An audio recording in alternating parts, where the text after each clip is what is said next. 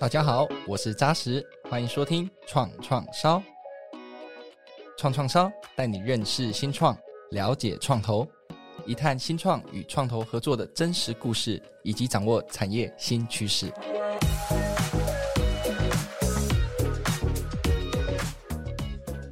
COVID-19 催生电商市场成长，加速零售产业的数位化，网络销售占整体零售产业的产值突破百分之十。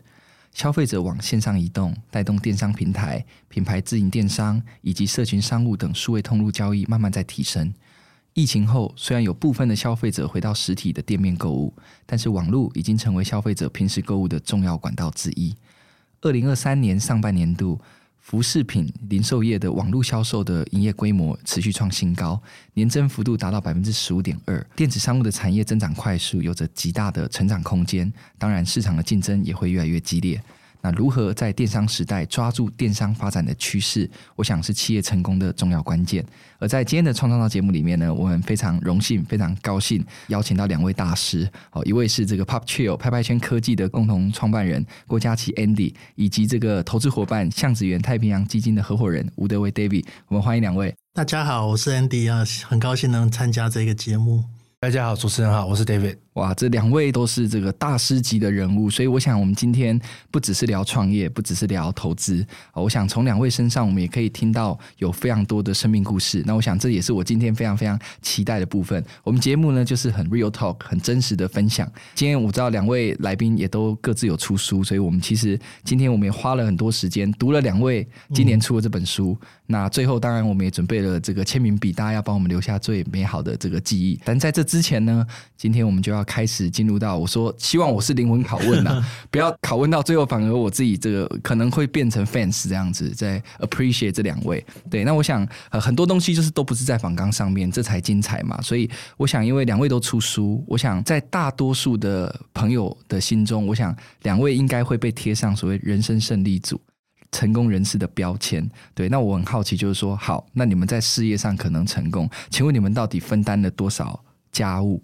好，可不可以请这个 David 你先分享？第一题就来自，对，第一题就，就对啊，这么拷问啊，因为因为你的书里面说你在事业上是利他的，但是你在家里上是利己的。那我们能够明白，所以我马上就拷问嘛。那你到底分担多少家务？来，请说。看得那么仔细，就是包装的好听一点，叫做利他的人，家庭都不会太幸福。所以国父啊、蒋公啊，家庭都很不幸福。是是是对啊，是。然后呃，我自己确实觉得我自己是利他的人了，但是。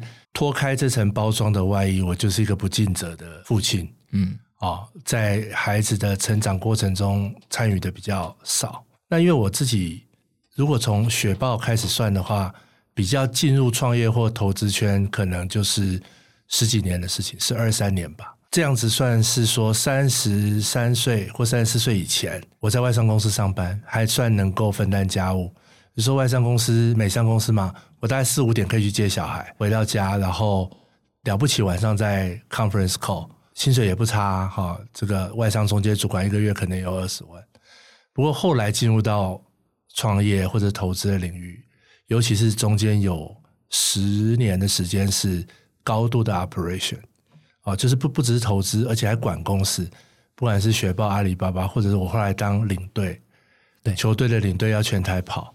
这更是不管是出国还是在外县市，对家庭的参与度，我是很惭愧了。哇，这个很 real talk，对不对？来，Andy 换你了。其实我还蛮羡慕 David 这样回答哦，因为我是一个 相反的例子，我投入了极大在家庭哦，但是因为我跟我太太一起创业，那小孩不能没有人顾啊，所以最后我们必须要分摊顾小孩的责任，基本上就是我跟他轮流。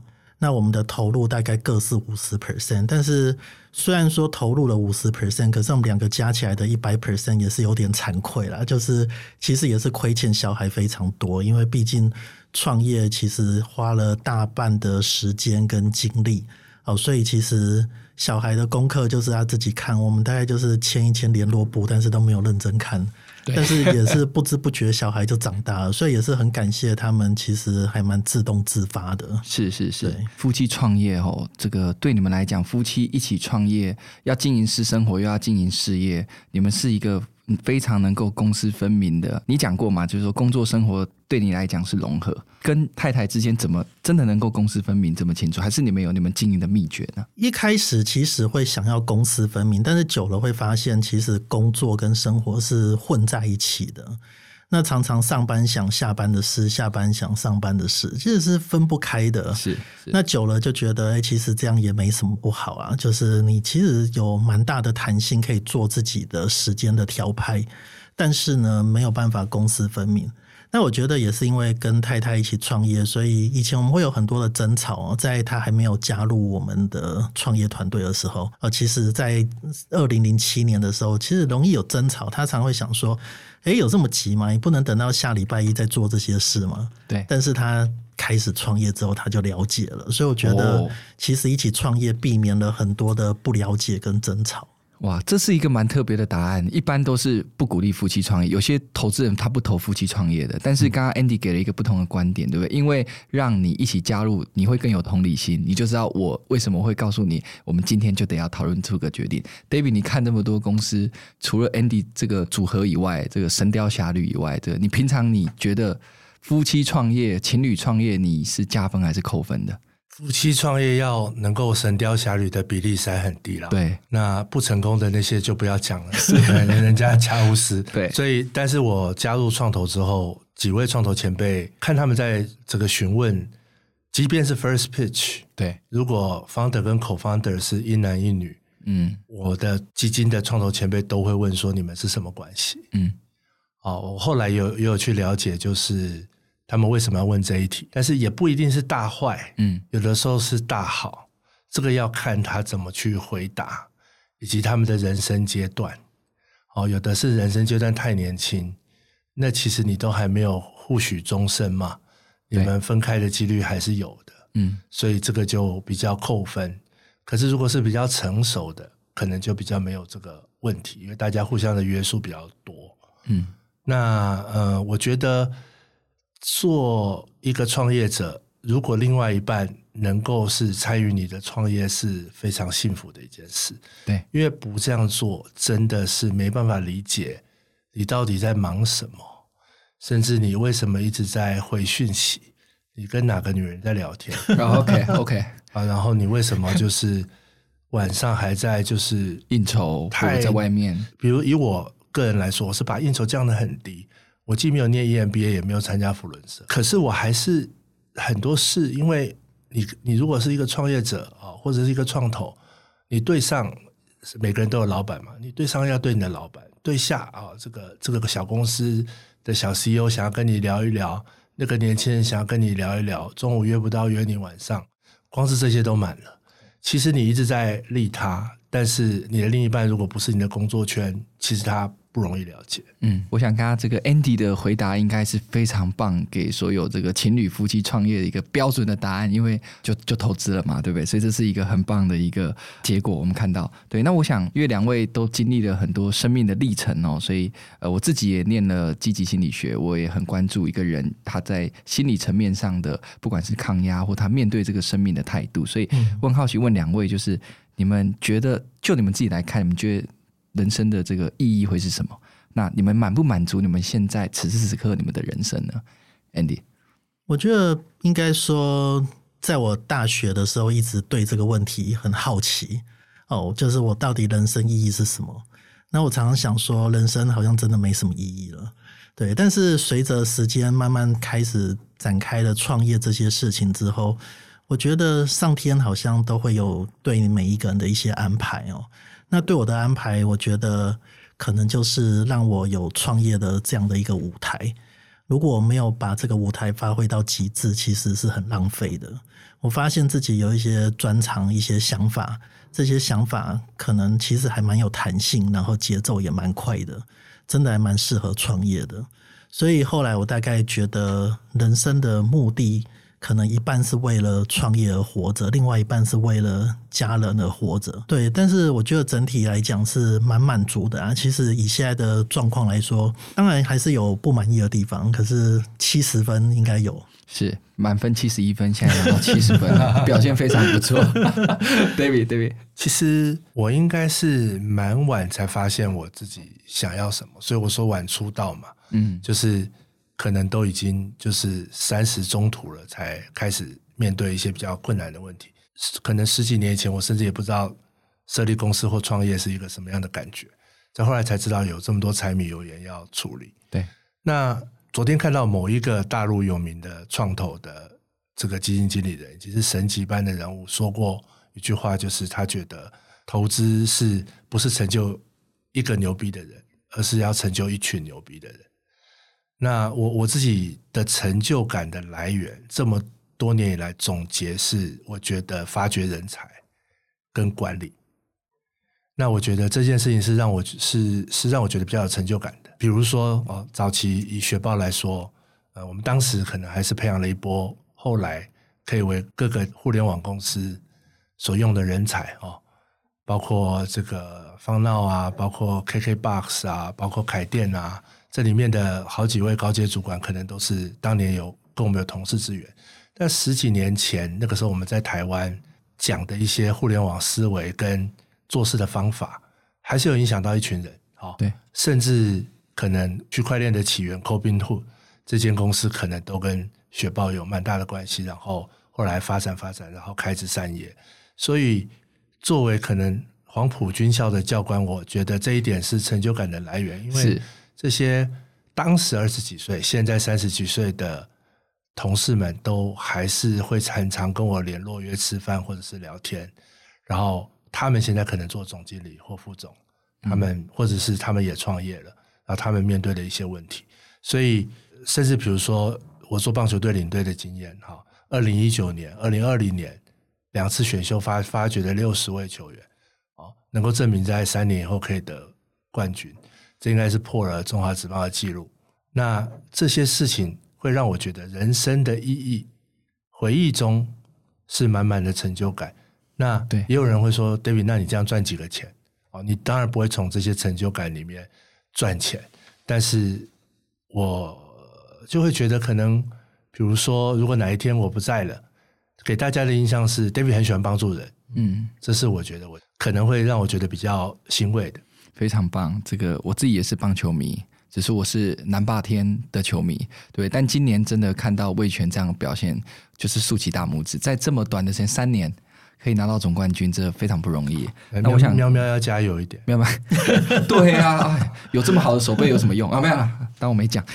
对呀、啊，这个每个人都有他这个短处嘛，就是把自己不足的地方补起来，这样。对，所以刚刚这个 Andy 其实他谈到是他发觉自己适合创业这件事情投入。那我觉得 David 从这个助人兴业的角度看到，哎，成就一个人的那种成就感，那是很棒的。那我回来其实想问 Andy，就是说，因为你创过很多次业，对、嗯，很多个项目。我觉得开始是欢乐的，但是结束要怎么去面对这件事情？我觉得这是考验每个人的智慧。所以我想请 Andy 分享一下，这么多是有时候可能是你收掉一个公司，有时候可能是你有新的一个题目，那你怎么去面对跟处理离开这件事情？我们其实很多次的创业是失败告终的哦。那如果当然你如果是成功的出场，就没有什么遗憾。但是失败的话，第一次是很痛的。第一次我们做一个 social networking site 地图日记哦，在二零零七年的时候，到二零一零年的时候，很明显它走不下去，那又面临着像 Facebook 这种庞大的竞争压力的时候，你知道它做不下去。可是又不好把它收掉哦，所以就卡住了。那卡住的时候，那时候心情很乱哦，就是想说，诶，我为这个东西付出了三年，但是好像上不去下不来，不知道该怎么办。后来把它收掉之后啊，我觉得就豁然开朗，你就知道在那一次的经验，让你得到下一次收掉的勇气啊，就是其实没有什么好怕的。好，那在下一次收掉的时候，我们又做失败了很多的服务。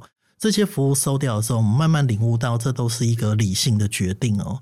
就是有些人会说，创业像是养小孩哦，但是我们会觉得创业可能更像是养小猪，还是像是种稻子好了。那你种不好，你就把它换一个地方重新种一次。它并不是像养小孩这样，你一定要付出很多的感情在产品上。所以慢慢的，我们理解到，我们该付出感情的是团队，就是我们对团队成员有很高的感情。但是我们这个团队可以拿来做其他的事情哦，我们不一定要做一件事情把它做到底。有时候事不在的时候，你怎么推都没有用。所以大概是这样的想法。我们后来一次又一次就有了换题目的勇气，所以收掉之后并不会这么痛哦，它都是很理性的决定。可能基于广告的投资报酬率，可能基于财报的亏损，那我们可以很果断的结束，其实对团队是好的。团队可以更快的去做下一件事情，不用就是陷在这一个里面没有办法走出来。所以跟着我们久的人都知道，就是我们在每一次面试的时候会告诉新人说：“诶，我们现在刚好是在做二手精品这个题目。”但是谁知道明年我们会不会改成卖蓝白拖，后年改成卖海鲜呢？我不晓得。是是是。对，那当大家有这样的心理准备跟认知的时候，就知道其实我们的感情是放在这个团队，并不是放在产品上面。嗯，等一下也要要再多请 Andy 分享，因为你的书里面其实，或是说你的一些报道，其实你一直都提到帮助员工成功这件事。待会我要再多请你分享这部分。嗯、那我想 David 就是在看你的书《这个跨界领导密码》的时候，一百五十七页啦，对不对？里面提到说，其实你在做天使投资评估的时候，看的真的是创业家本身哦。你觉得这个人是对的，即便他所提的新创的点子是错的，也不要紧。那我们常常在创投又有一句话，就是说，这个只要这个站在风口上，猪都会飞嘛。对，我很好奇，就是说你在写，就是这一定是你很深在做投资这个经验里面你的体悟啦。那如果你遇到对的人，但做了不对的题目。那你你怎么看这样的事情？你会给他建议 PV 或是什么样？我很好奇，就是你你淬炼出来这些文字背后，你想传达的东西是什么？就怕热就不要进厨房。其实我出书今年年初是考虑再三，OK，然后后来还是在我共同作者的鼓励之下，我还是出了这本书。我我的共同作者是帮王建民写后劲以及金马奖原著剧本的旅美的作家。应该是这样说，就是因为人对了啊，比如说 Andy，他刚刚说他的心态是题目不对就换，就理性的面对它。只要铁打的营盘流水的兵马，你核心团队还在，大家一起往下个题目去努力。好，所以做天使投资或者是做早期新创，不管是个人还是机构，我觉得我现在处在的就是 A Coin 这个基金比较多的这个啊，我们的成员跟合伙人也是属于偏看人的。对，哦，我们不是晚期的基金嘛，我们早期总是人的因素占很大，人对了，题目不对，他就会换，哦，所以这件事情可以就是放心。那我在这本书里面其实有这个提到，以前有不对的期待，出了书之后有很多人去演讲，演讲其实我大部分是在讲失败学，也就是说，投资以后管理过多。涉入过深，第一个你认为你在帮助别人，但是这可能不是人家所需要的帮助。第二个就是，如果 CEO 不能照自己的想法做，还要听你的想法做，那就不是新创啊，那就等等于你在下指导期的创业。对，那早期的投资，天使投资，我比较不懂，所以就会摄入过深，所以导致可能自己遇到一些麻烦，或者是说搞不好跟经营团队也没有处得很开心等等哦，或者是人家说什么我不知道，但是。过了大概两三年之后，我就开始学习投了不管。有一阵子我当天使的时候是这样，所以我当天使的晚期的参与的案子都比较像投了不管。嗯、那但是现在做创投又不能投了不管，又绕回来你要管。嗯，但是这个时候我觉得人又进化到你是代表一个机构来管，那这就有非常非常的艺术了。对对对。那如果你都不认识这个创业者，还好啊。就是纯粹是因为他他案子不错，你们过去没有任何的认识或交情，对，那也就还好。那如果你投的是哎你的老朋友或者是小老弟，哎，其实在这个时候你们人人际之间的关系跟角色发生了一种变化，你要怎么去拿捏公归公，私归私，然后去适度的代表你的基金去管理，但是又不要像我早期犯的错一样介入过深。这个是我觉得一个很大的学习。最后要补充一点，就是自己投资的经验蛮久，但是当创投的经验没有很久。但我学习到了一句，就是前辈跟我讲的，就是说，David，你花太多的时间做雪中送炭的事情。嗯，其实创投应该更倾向锦上添花。嗯，所以我们只有一个 David，请你不要去救那些不值得你救的公司。虽然你觉得他的人明明很对啊。他只是遭遇了什么麻烦，所以你运用你各种资源去救他，这就是类似我之前犯的错误，但是前辈们都看得很明白。对，他说：“David，如果只有你投了十家，只有一家能成功，请你花百分之一百的精力去支持那家会成功的。即使你跟你没有那么喜欢他，你还是应该帮助他成功。没错，因为他会帮助基金赚钱。这就是这个 Power Law 的体现，对不对？创投的现实。对对对，我觉得刚刚听到 David 有就有一些我觉得可以 echo 的。第一个，我今年在新加坡参加 Switch 的时候，就是 YC 的执行长 Gary Tom，他其实也在讲哦，他。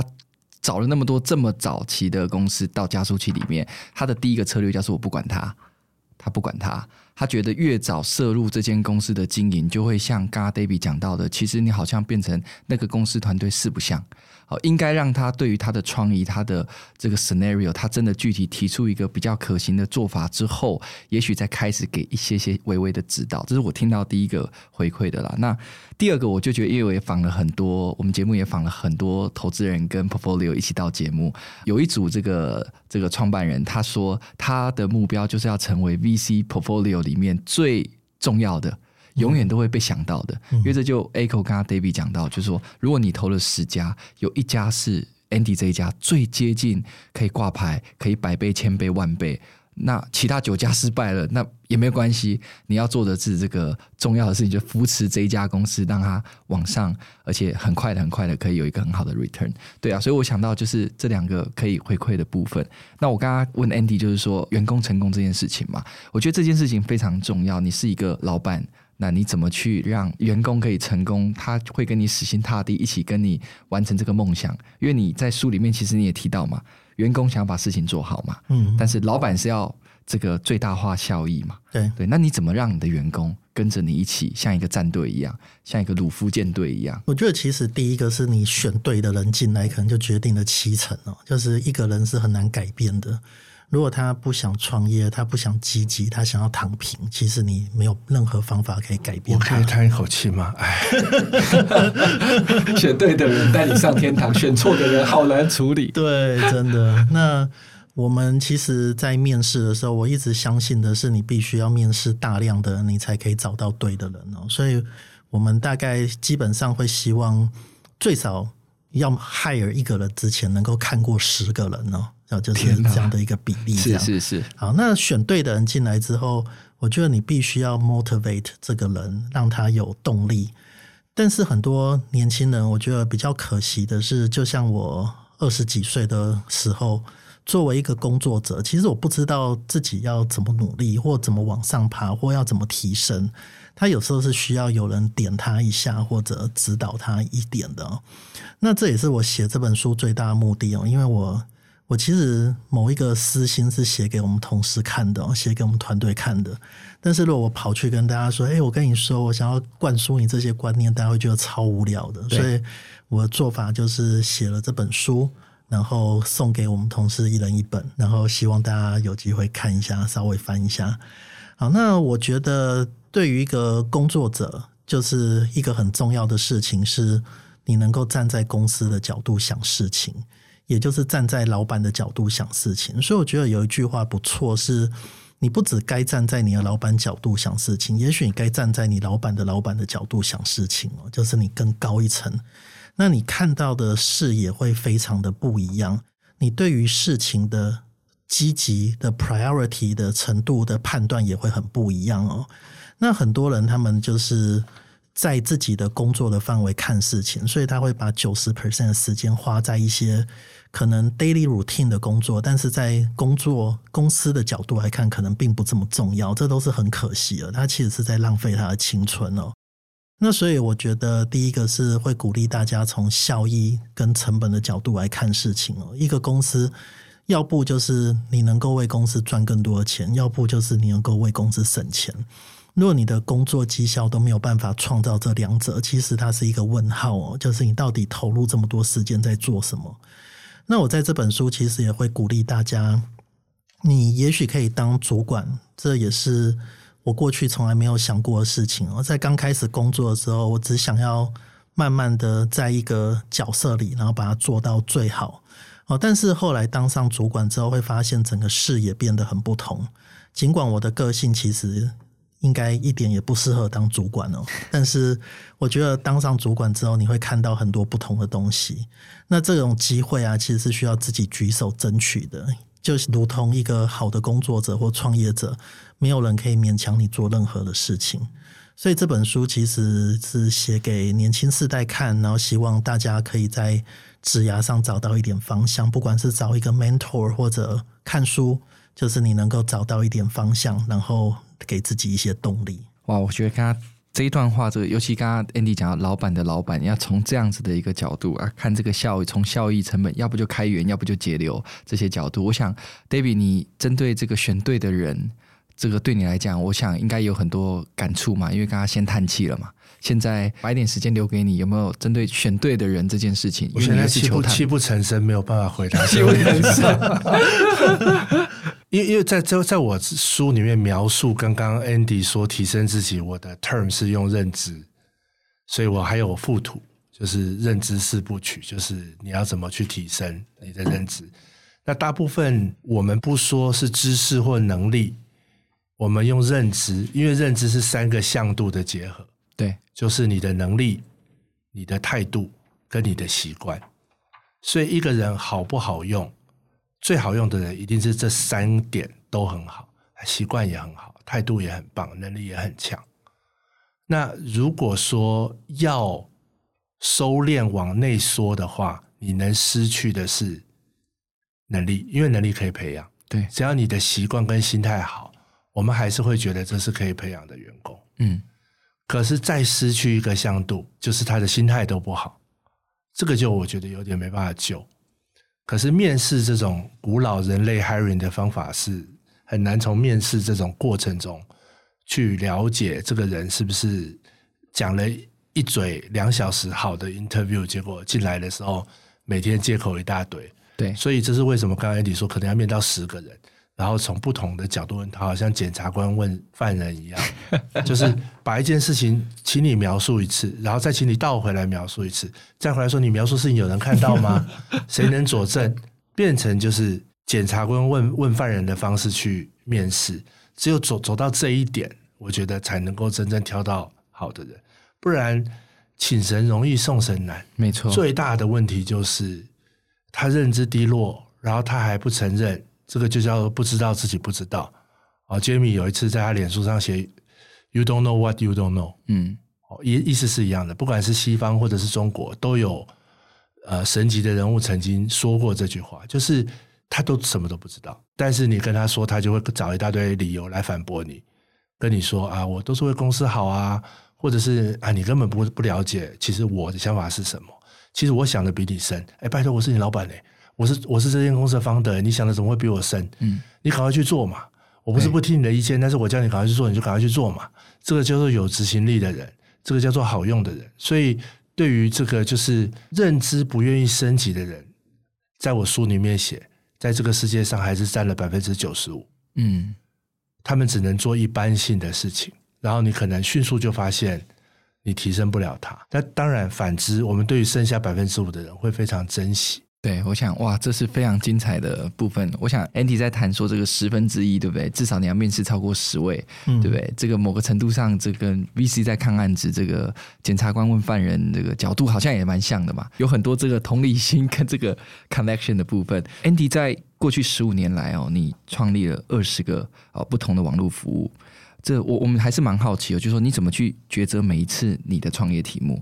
那你能能不能分享一个，就是说，在你创业到今天为止，你觉得最重要的关键决策？那你为什么会做这个决策？OK，我们在过去十几年、二十多个网络服务，其实要找题目，我觉得没有大家想象的难哦。举例来说，我今天如果很想要创业，我通常会做的事情就是大量的阅读啊，去看美国或者欧洲、日本流行什么东西，在台湾还没有。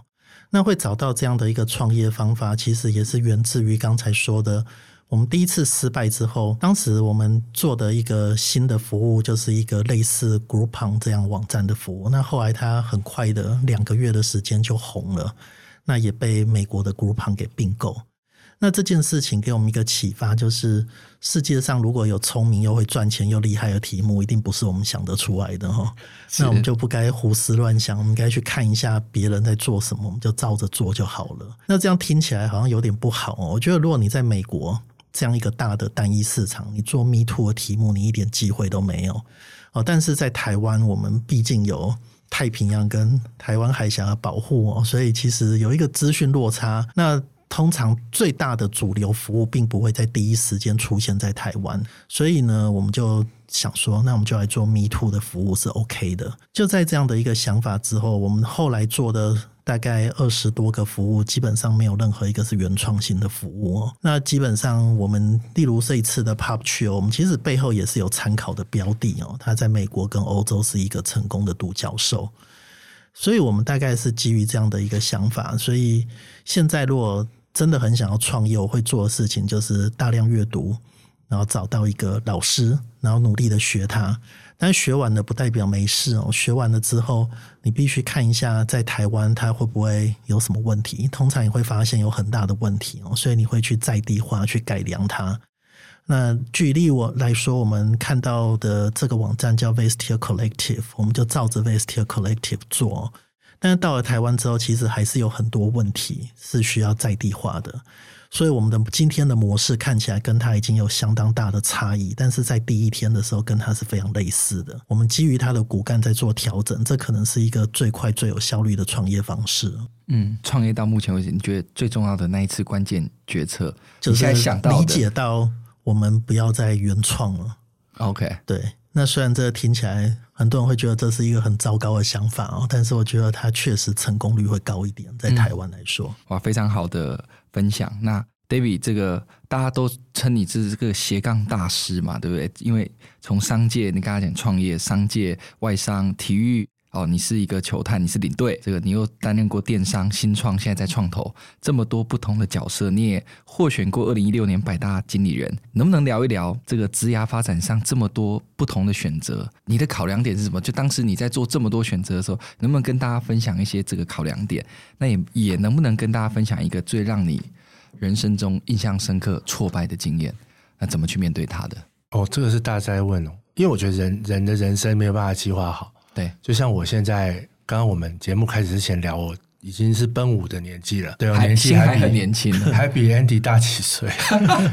对，所以，所以真的是到现在，你说我真的百分之一百了解自己吗？我其实出了书之后，演讲邀约蛮多的嘛，各种大小场合，有的是学生，有的是一群董事长，哦，所以你要微调，你要讲什么？我也经常讲到这个，就是说，大家有觉得自己很了解自己吗？或许我六十岁来看，我现在在做的事情，觉得会非常的幼稚。那就像我现在看四十岁的时候，四十岁看三十岁的时候，其实也都有不同的感悟。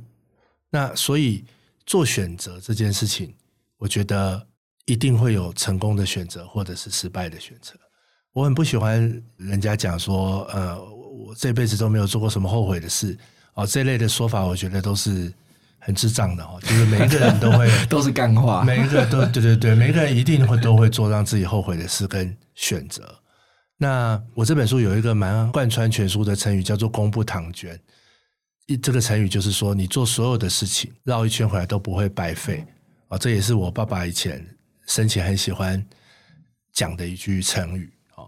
那所以呢，雪豹有九年的时间在台湾。他培养了大概前后进进出出公司可能有五百个，当时二十几岁的，不管是研发也好，或者是有国际视野的行销也好，这些孩子可能前一份工作都未必是跟互联网相关，甚至不知道有免费为王、流量变现这种当时十几年前认为比较新的观念，然后培养了一群人哦。那书里面有提到，但是本来想一一举例，后来我没有写在书里，大概有三十几间创业公司的创办人。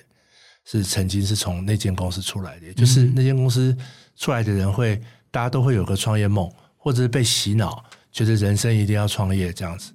那虽然这个公司因为两岸关系啊，或者是因为这个风口不在了啊，但后来可能没有一个完整的据点，但是呢，这中间培养的人以及对自己观念的提升，我觉得你如果说收获的话，他也是有蛮多收获的，还是利大于弊的很多事情，包含现在可能我刚刚说走到哪一家互联网公司，都是有自己以前的可能子弟兵，或者是说他培养了我一种做天使投资的概念，开启了一扇门。所以当时做的天使投资，我们讲的是七年以前我开始做天使投资的时候的公司，现在也慢慢有开花结果，然后让我出场，然后让我可能有一些财富，能够让我去做我自己喜欢做的事情的本钱。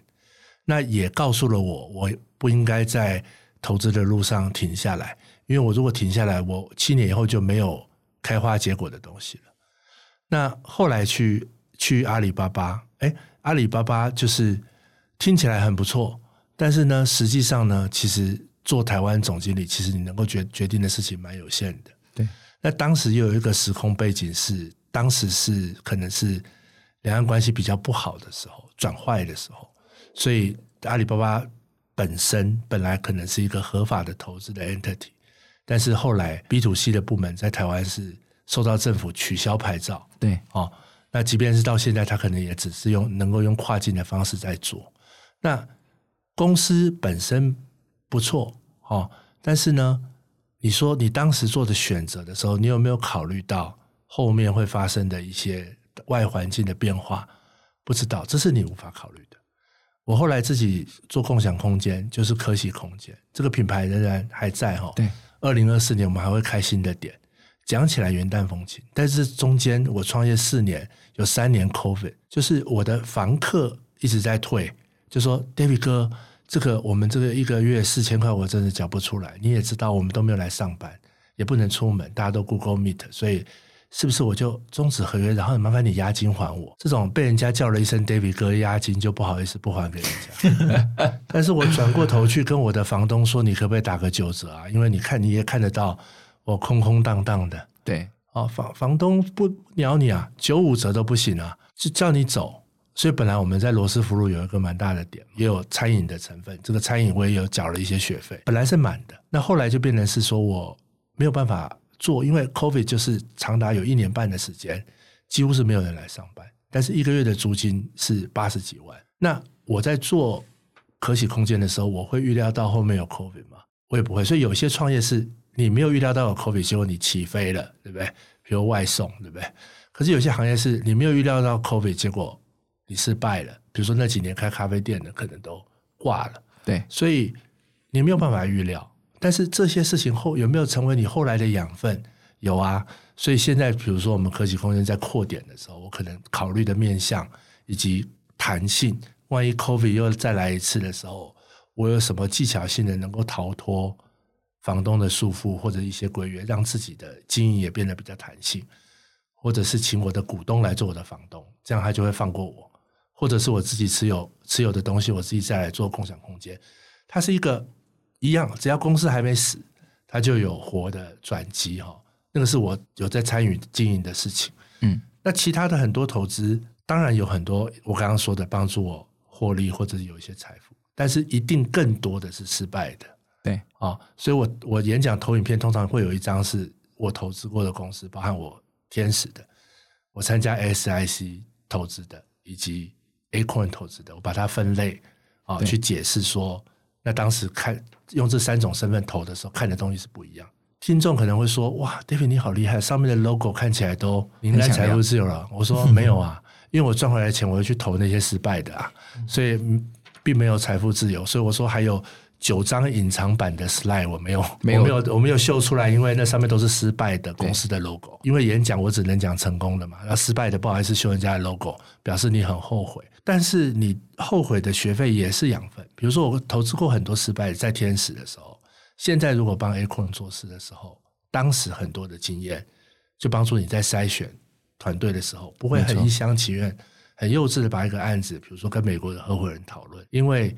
你当时的学费让你认知提升了，经验提升。我想这个就是大家有一个平均统计嘛。其实你会成功的创业家，可能年纪，我记得在美国大概是四十岁上下，对不对？他毕生的这个学经历哦，他有很多挫败的这些经验，我想让他变成一个更好创业的养分。那因为讲到印象深刻的挫败嘛。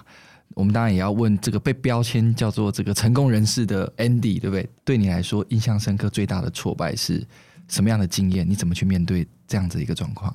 我们最大的挫败可能就是第一次创业吧，就第一次创业没有经验，没有钱，所以其实自己把自己逼到死，然后就是你每天弄到很晚，弄到三更半夜，但是事后来看，其实大部分时间是在瞎忙，哦，就是你很忙很忙，但是像是无头苍蝇一样，不知道在忙什么。那过了三年之后，其实我们非常深刻体认到，这不是一个对的商业模式，但是又舍不得把它放掉。那就一直紧紧的抱着他，紧紧的抱着他的问题就是，时间其实是新创团队最大的成本哦，所以你一直把时间一天一天耗掉，可是你不敢转型，因为踏不出去，不知道怎么跟团队开口说，诶，我们其实这个题目做不下去，因为你会知道，创办人一个很大的工作就是在对团队洗脑，哦，告诉大家说，诶，这个东西是非常有前景的。那你讲了三年这样的美好的故事，你要怎么忽然间换一个角度说，其实我们做不下去，我们该换一个题目，其实是非常难的。哦，那我们后来也是当时我爸爸给我的一些鼓励哦，他他说，其实人生很长，就是你如果从用三十年、四十年的角度来看，那你这三年其实短得不得了。那短的不得了，你做错事情，那你承认你做错了，你换一个题目，其实没有什么好丢脸，也没有什么好输的。对。那在这个想法之下，我哥哥跟我讨论，后来我们就决定，我们转型去做电商。哦，从社群做电商可不得了了，就是一开始我们的团队觉得，诶，我们背弃了他们哦。他是为了一个很有理想的题目加入这个团队，怎么你忽然间变这么商业，开始卖东西卖冰淇淋哦？是，所以其实我们团队离职了一半。好，那当时我们也非常的害怕，就是做了这样一个决定。那但是后来事后来看，它是成功的。但是如果以那几个月来看，我觉得是心身心灵都是相当挫败。就是你创业三年，你觉得好像曾经做了一些不错的事情，可是这些东西在别人眼中，在投资人眼中，其实是一个完全失败的 project。它不赚钱就是失败，不管你创造了多少。你觉得有价值的东西，例如上面累积了很多网友的讯息、网友的照片、网友的一些给你温暖的回复，哦，但是在财务上的失败，它就是一个失败的公司。所以认清了失败，才能开始转向一个新的方向。我又要叹气了。这 个这个、一开始讲，这这就是我们华人很常就是抱着这个创业题目，永远都不认输。这个叫做挺着胸膛要倒下去吧，对不对？我昨天还还脸书还写说，有一群顽固的创业者。有啊，我刚刚就想要 echo David 写，就是说这个风口来、浪潮来的时候，即便你已经知道大公司。他已经吃掉你这个题目，但我们还是要挺着胸膛嘛，对不对？那我想这个，就是说两个人都出书，我觉得今天也我们也运用很多书里面两个人提到的内容，但我觉得我想再请两位简单分享一下，就是说会写这本书对你们来说最重要想传达的理念跟价值是什么？David，你的这本跨界领导密码，你推荐读者来读这本书，为什么？有有几个我的中心思想，但是这是我个人的中心中心思想，不见得是对的。比如说，我觉得。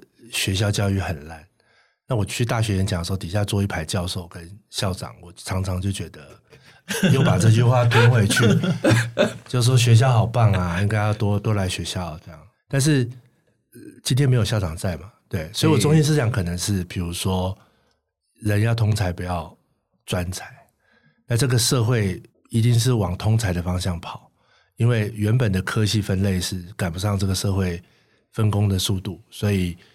如果你是因为，如果你念什么大传系，现在我只能说蔡阿刚跟馆长也不是念大传的，对不对？对，你的传播力，你你学了，不管你是新闻系、广广告系还是广电系，你写了学了多少新闻写作，还是学了多少新闻伦理，你的传播能力有比馆长厉害吗？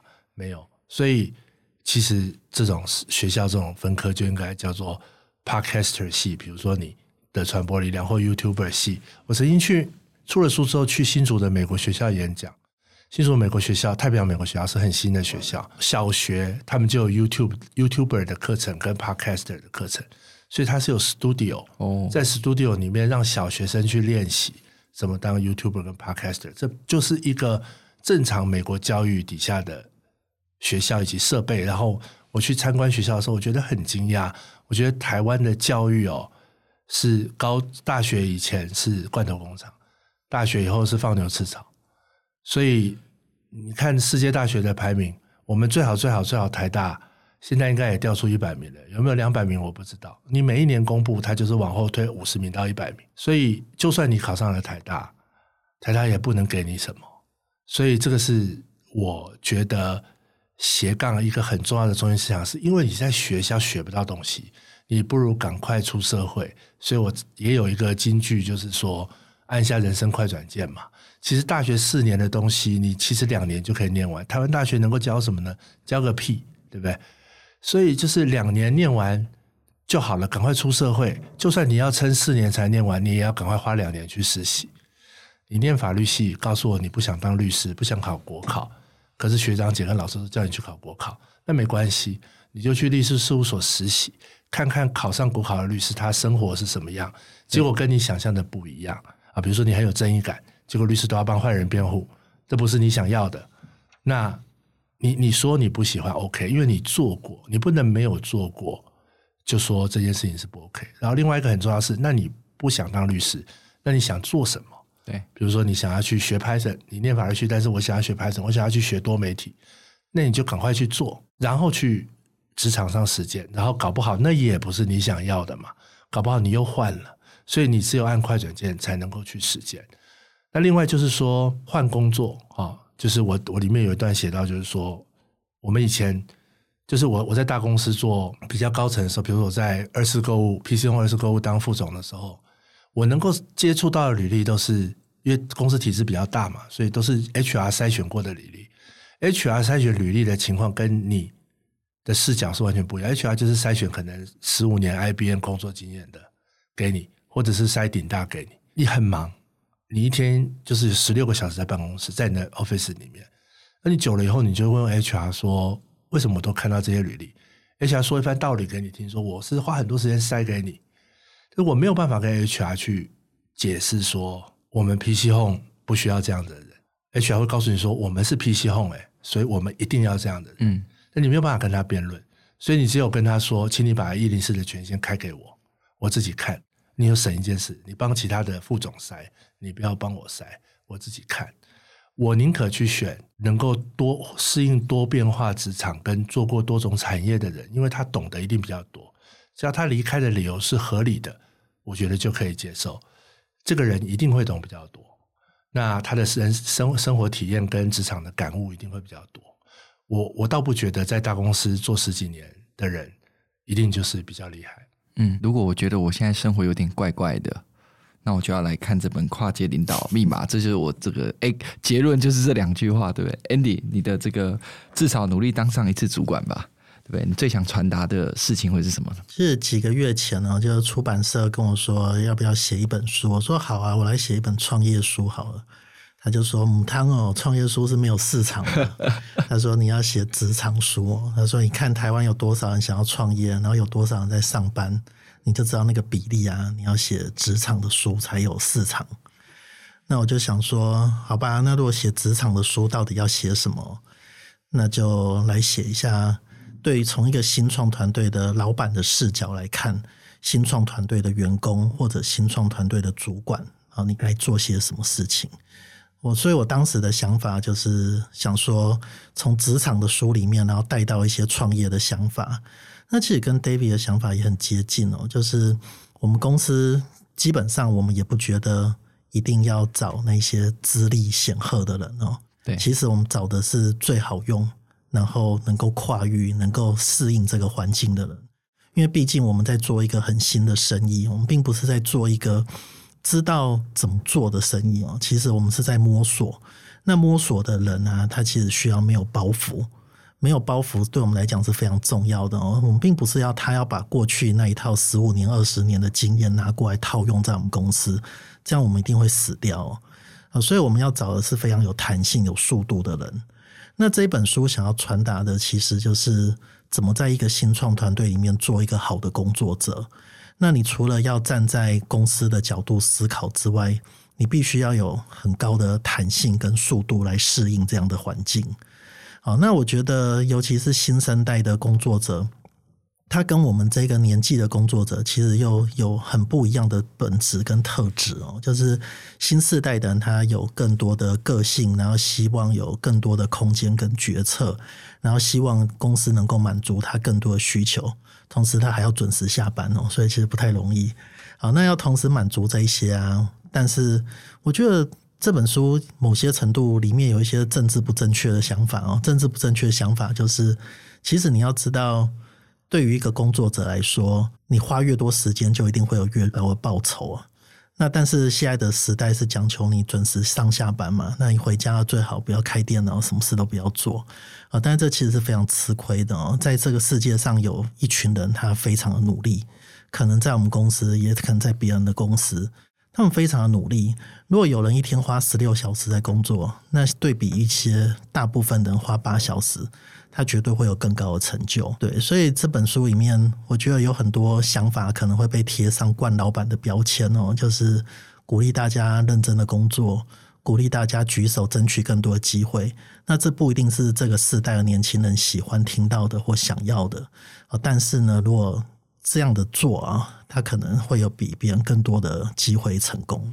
嗯。就呼应一开始，David 有讲到，其实有一大部分的人，可能他就是，如果大家有看人类图，就所谓的生产者，哦，就是说他就是可以好好的接受指令，把事情做完，对不对？但是我想从 Andy 跟 David 另外一个角度，就是说，如果是一个从创业，或是我。不比别人吃亏，因为我每天比别人更认真，但我又不是一直做这个机器人在做的事情，而是说我一直在思考新的可能，新的可能。我想这个就是常常这个现在的老板也跟我讲说，你每天要比别人多认真三小时嘛，那你就会跟别人不一样嘛。但那三小时一定不是做 routine 的事情，而是做创新的事情嘛。所以我想这两本书，这个我们花了一些时间消化，我觉得收获有非常非常多。